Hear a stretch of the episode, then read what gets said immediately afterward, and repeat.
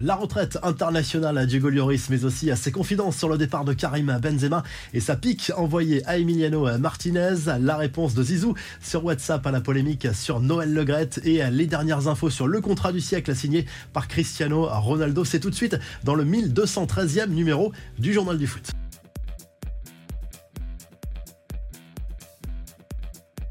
Hugo Lloris ne portera plus jamais le maillot de l'équipe de France. Le Capi, comme le surnomme affectueusement ses coéquipiers en sélection, a choisi de mettre un terme à sa carrière internationale. Il va désormais se consacrer à son club, Tottenham, avec lequel il est sous contrat jusqu'en 2024. Lloris entre dans la légende du football français avec ses 145 sélections et on se rappellera bien sûr de ce titre de champion du monde remporté avec les Bleus en 2018 et cette coupe soulevée sous la pluie de Moscou après une victoire contre la Croatie en finale. Lloris qui évoque une usure physique et mentale après autant d'années au poste de titulaire dans les buts de l'équipe de France. On rappelle qu'il avait débuté en 2008. Tout le monde lui a rendu hommage, les anciens comme les actuels joueurs de l'équipe de France, de Didier Deschamps à Kylian Mbappé, en passant par Olivier Giroud, Raphaël Varane ou encore Antoine Griezmann. Et par ailleurs, dans un entretien accordé à l'équipe, Hugo Lloris a balayé les rumeurs évoquant son implication et celle de plusieurs autres cadres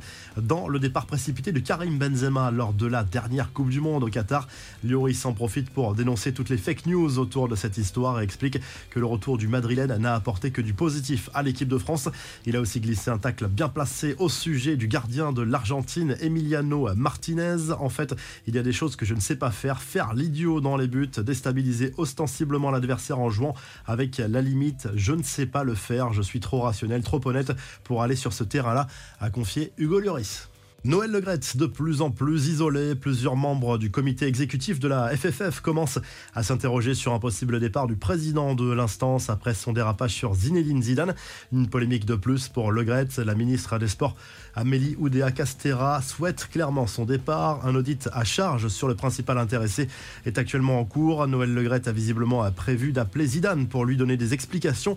L'ancien numéro 10 qui a réagi à la polémique, mais en privé dans un groupe WhatsApp des champions du monde 90 dans lequel Didier Deschamps ne figure pas. C'est ce qu'a révélé Christophe Dugarry sur RMC. Sans en dire plus sur le sentiment de Zizou à ce sujet, on rappelle que Le Gret a surtout sur le dos des affaires très embarrassantes, des comportements inappropriés avec des femmes. Au micro de BFM TV, l'agente de joueurs et de joueuses Sonia Souid affirme d'ailleurs avoir été victime de propositions indécentes de la part de Noël Le Gret et ce n'est pas la première à témoigner en ce sens. Le nom de Michel Platini qui commence à circuler pour succéder à Le Gret si l'ancien président de l'UEFA en a l'envie, bien sûr.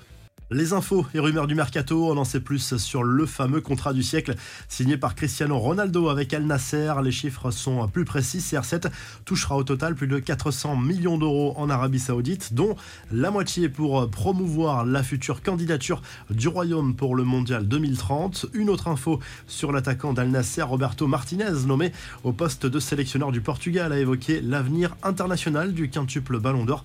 Mon point de départ, c'est le groupe de 26 joueurs qui a disputé le Mondial et Cristiano est sur cette liste. Il évolue en équipe nationale depuis 19 ans et mérite le respect. Nous en parlerons, a confié Martinez. Gareth Bale, lui, a choisi de raccrocher les crampons de manière définitive en club comme en sélection. Sacré champion en MLS avec le Los Angeles FC en novembre dernier. L'ancien madrilène, âgé de 33 ans, aura donc disputé le dernier match de sa carrière lors du Mondial 2022 avec le Pays de Galles contre l'Angleterre. Chelsea avance sur le dossier Joao Félix, le joueur de l'Atlético Madrid, serait tout proche de s'engager en faveur des Blues sous la forme d'un prêt payant. Visiblement, c'est quasiment fait. Et toujours concernant les Colchoneros, ça, sent la fin pour l'aventure de Diego Simeone. Selon El Chiringuito, l'Argentin vivrait ses derniers mois à la tête de l'Atlético. Le coach de 52 ans, en poste depuis fin 2011, aurait décidé de quitter le club à l'issue de la saison. Enfin, deux départs sur les bancs de Ligue 1. L'OGC Nice a écarté Lucien Favre de son poste d'entraîneur après une première partie de saison franchement décevante. Et cette élimination en Coupe de France ce week-end face au Puy, Didier Digard assurera l'intérim. L'aventure se termine également pour Julien Stéphan sur le banc de Strasbourg. Il était de plus en plus isolé dans le vestiaire. Le club alsacien occupe actuellement la 19e place en Ligue 1 avant la 18e journée qui commence ce mercredi. Allez, on termine avec la traditionnelle revue de presse et le journal L'équipe consacre bien évidemment sa une à Hugo qui vient d'annoncer sa retraite internationale après 14 ans passés sous le maillot de l'équipe de France. Il explique être allé au bout de son aventure. Il avait honoré sa première sélection en 2008 en novembre en amical face à l'Uruguay. C'était au Stade de France du côté de l'Espagne. Le journal AS se penche déjà sur la Supercoupe d'Espagne qui se dispute cette semaine. Le Real Madrid affrontera Valence lors de la demi-finale. Ça se joue en Arabie Saoudite et le FC Barcelone défiera le Betis Séville jeudi. Un premier titre à attribuer en 2023 pour les clubs espagnols. Et du côté de l'Italie, le Corriere dello Sport se penche déjà sur le choc énorme entre le Napoli et la Juve programmé vendredi soir dans le cadre de la 18e journée de Serie A. En cas de victoire, les Napolitains pourraient déjà faire un pas important vers